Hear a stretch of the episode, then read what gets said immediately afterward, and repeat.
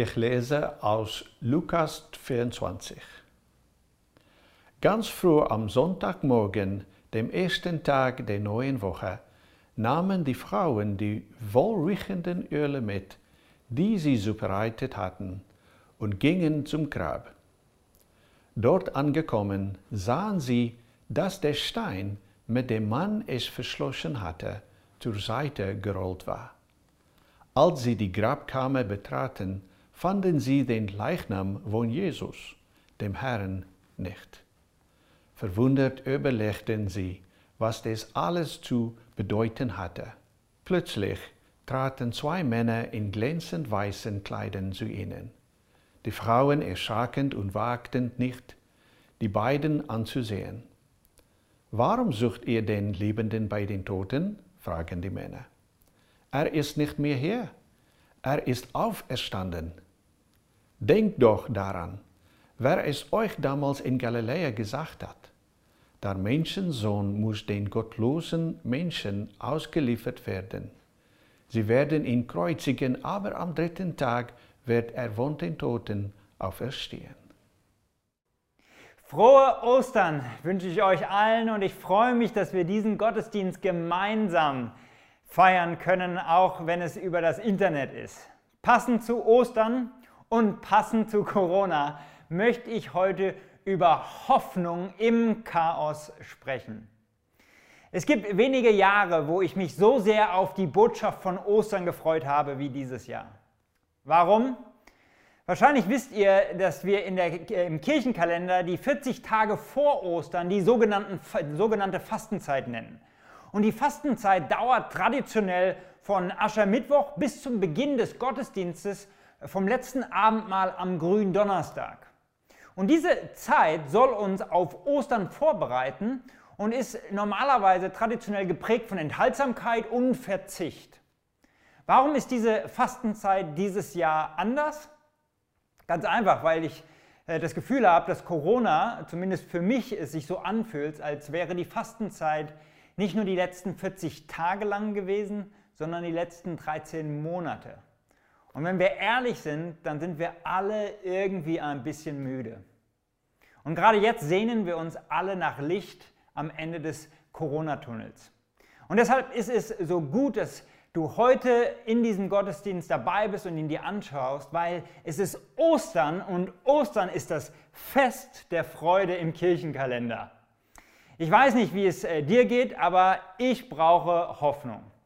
Und äh, eigentlich liebe ich das an Ostern, weil Ostern nicht einfach nur von Hoffnung spricht, sondern dass wir vorher durch diese Fastenzeit müssen. Natürlich sollte diese Fastenzeit nicht 13 Monate sein, sondern nur 40 Tage, aber trotzdem müssen wir äh, durch die äh, Fastenzeit. Der christliche Glaube gibt äh, durch die Fastenzeit und dann mit dem Höhepunkt von Karfreitag, wo wir an das Sterben von Jesus erinnern, uns allen Raum zu trauern.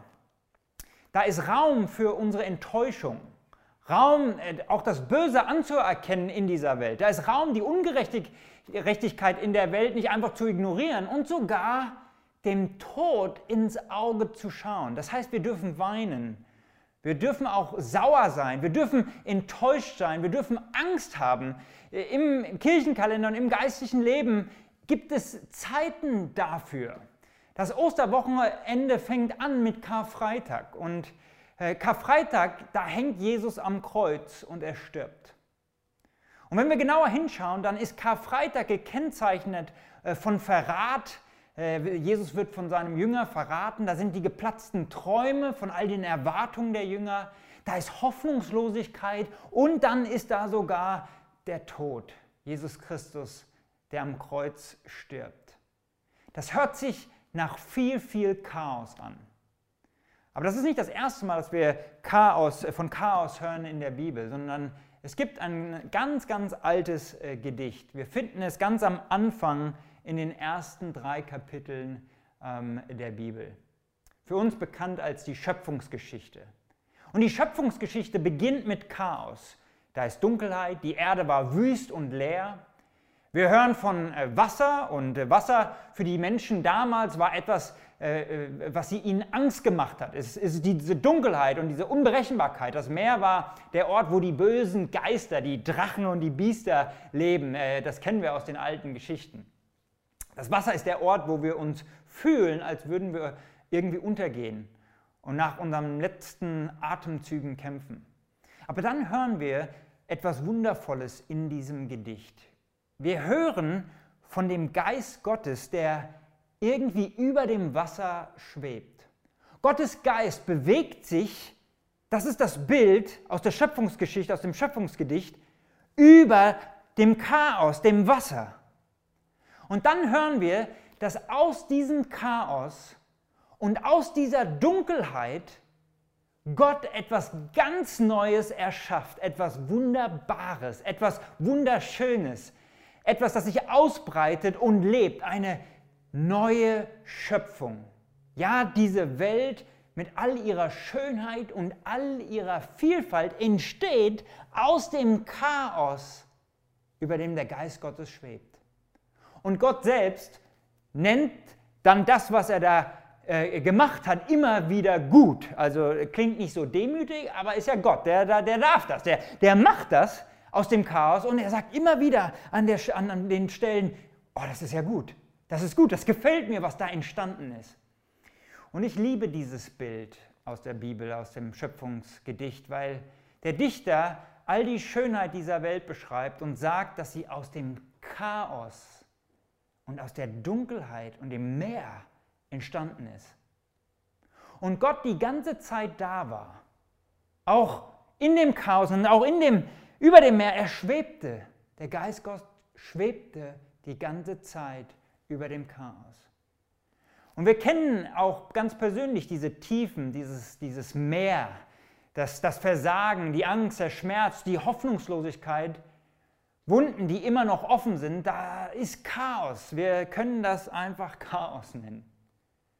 Wir kennen es nicht zu wissen, wie wir weitermachen, wie es weitergeht, wie ich vielleicht Kraft für den nächsten Tag bekomme oder was ich als nächstes tun soll, welche Entscheidung die richtige ist und wie wir mit manchen Herausforderungen des Lebens und des Alltages umgehen sollen. Aber der Geist Gottes schwebt über dem Wasser. Der Geist Gottes, der nicht abwarten kann, um etwas Neues, etwas Wunderschönes daraus entstehen zu lassen.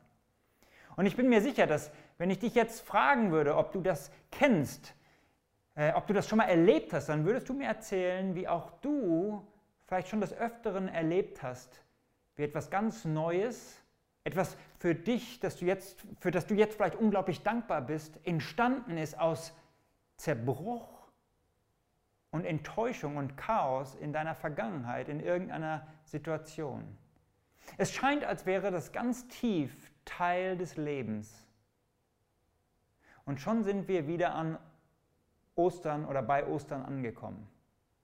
Der Kirchenvater Augustinus hat es das Ostergeheimnis, das Pascha-Mysterium genannt, dass irgendwie Gott im Tod und im Sterben, dem Leid und der Ungerechtigkeit drinsteckt, um daraus Auferstehung, neues Leben entstehen zu lassen. Die Bibel sagt sogar, dass Gott war in Christus. Gott war in Christus und hat die Welt in Christus mit sich versöhnt. Selbst durch einen unschuldigen Menschen, der am Kreuz stirbt. Also das, das ultimative Bild von äh, Chaos. Selbst daraus bringt Gott etwas Wunderschönes, etwas Erstaunliches hervor, nämlich die Rettung der Welt. Gott ist in Christus am Kreuz und verwandelt selbst das Kreuz in etwas Herrliches. Wow, das ist, was wir an Ostern feiern. Und die ersten Christen haben geglaubt, dass das, was Gott mit Jesus getan hat, ähm, Gott auch mit ihnen und mit der ganzen Schöpfung tut. Das war ihr Glaube. Dieses Pascha-Mysterium ist ein tiefes Geheimnis des ganzen Lebens. Im persönlichen Leben ist es so etwas Schönes, etwas Neues kann aus deinem Chaos und auch aus deinem Zerbruch entstehen, auch den Zerbruch und den Chaos, den du gerade jetzt erlebst. Im geistlichen Leben wissen wir, es ist doch ganz oft so, dass wir geistliche Durchbrüche erst erleben durch die Krise und die Herausforderungen, die wir erleben. Jesus hat selbst gesagt, wer sein Leben gewinnen will, der muss es verlieren. Und geistliche Durchbrüche fühlen sich in den meisten Fällen, würde ich sogar sagen, an, erstmal wie Tod, wie Sterben. Auferstehung ohne Tod, Auferstehung ohne Karfreitag gibt es irgendwie nicht. Aber das äh, Pascha-Mysterium gibt, gibt, uns auch äh, eine Hoffnung für die ganze Schöpfung, dass der Verlauf der Welt sieht ja auch irgendwie so aus. Wir machen gefühlt zwei Schritte vorwärts und dann wieder einen zurück.